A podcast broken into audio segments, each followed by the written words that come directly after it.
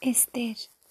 El libro de Esther es una novela más verdadera que muchos libros de historia, pues si bien se cuentan acontecimientos ficticios, en ellos se expresan las angustias, los rencores y las esperanzas de los judíos dispersos y a veces perseguidos, miedo a, a los paganos, juicio crítico sobre las locuras de los que no conocen a Dios esfuerzo constante para conciliarse el favor de las autoridades, súplicas a Dios, que no puede permitir que desaparezca su pueblo, solidaridad estrecha con sus hermanos de raza, espera del día en que puedan vengarse de sus enemigos para mayor gloria de su Dios.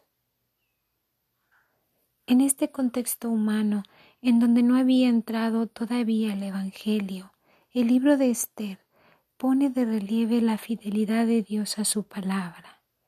El pueblo judío tenía que sobrevivir para que se realizara el plan de Dios sobre la humanidad. Las dos versiones de Esther. No se sabe mucho sobre el origen de este libro.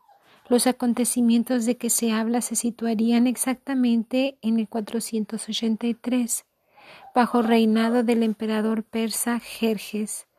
Pero es cierto que el autor no presenta un trabajo histórico. Se debe pensar, sin embargo, que, a pesar de la, de la actitud muy tolerante de las autoridades persas, se conservaba el recuerdo de unos momentos difíciles.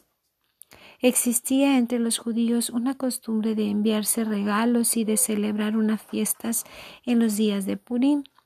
La novela toma pie de esta costumbre y justifica esta fiesta, contando una persecución en que los judíos fueron salvados gracias a la intervención de Esther y de Mardoqueo.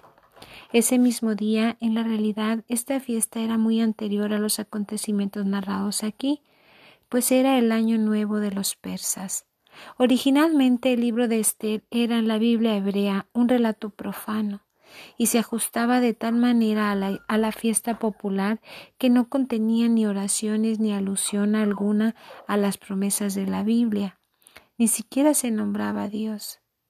Cuando el libro fue introducido en la Biblia griega de, las los setenta, el traductor insertó en él algunas páginas magníficas y profundamente religiosas.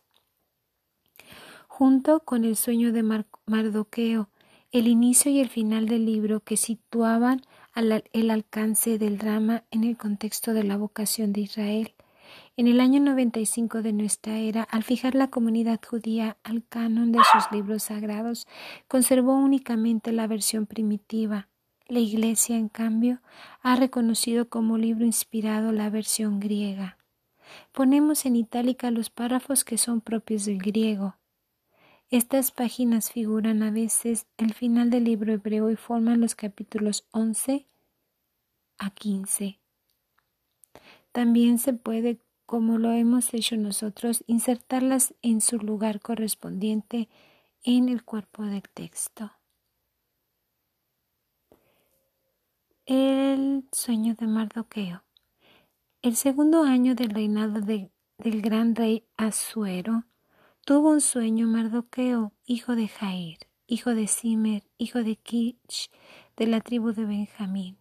Ese judío que vivía en Susa era un personaje muy conocido en la corte del rey. Formaba parte de los desterrados de Nabucodonosor, rey de Babilonia. Había traído cautivos junto con Jeconías, rey de Judá. Este fue el sueño de Mardoqueo.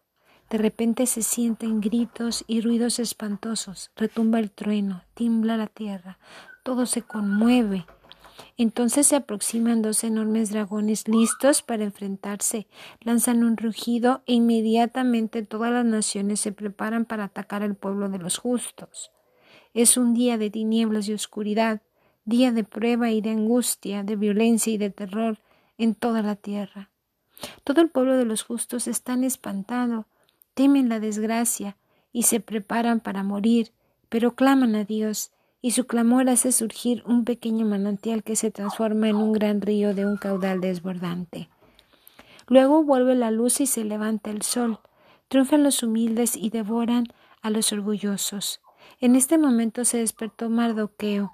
No dejaba de pensar que debía haber algún proyecto de Dios en el sueño que había tenido.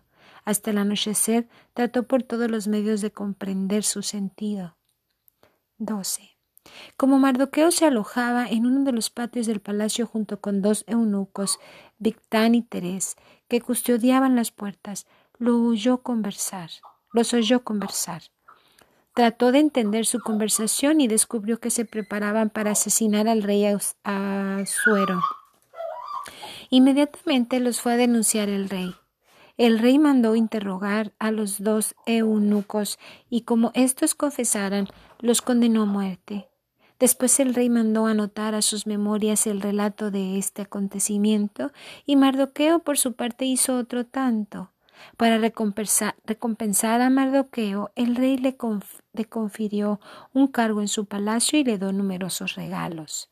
Pero ese asunto de, los dos eunucos el rey atrajo a Mardoqueo la enemistad de Amán, hijo de Amnata, descendiente de Agag, quien era el favorito del rey.